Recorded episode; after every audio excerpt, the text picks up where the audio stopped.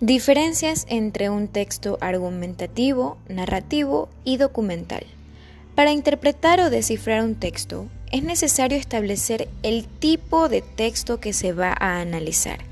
Ahora, vamos a identificar las diferencias entre leer un texto argumentativo, narrativo y documental, pues cada uno de ellos está constituido por sus propios elementos y estructura. Para analizar un texto argumentativo se debe tomar muy en cuenta su estructura. En primera instancia está la introducción, que es donde se expone el tema de la tesis o hipótesis. Luego, el desarrollo, donde se dará a conocer los argumentos justificados que defenderán la tesis. Y por último, la conclusión, que será la encargada de sintetizar lo expuesto en el desarrollo, cerrando así la tesis con la debida cohesión y coherencia. Cuando analizamos un texto narrativo, realizamos un análisis literario.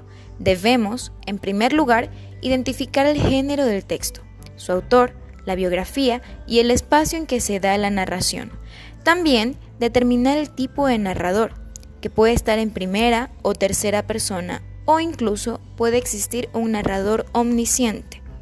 Reconocer los personajes del texto y sus roles y por último, identificar a través de todos estos indicadores cuál fue la intención o visión del autor.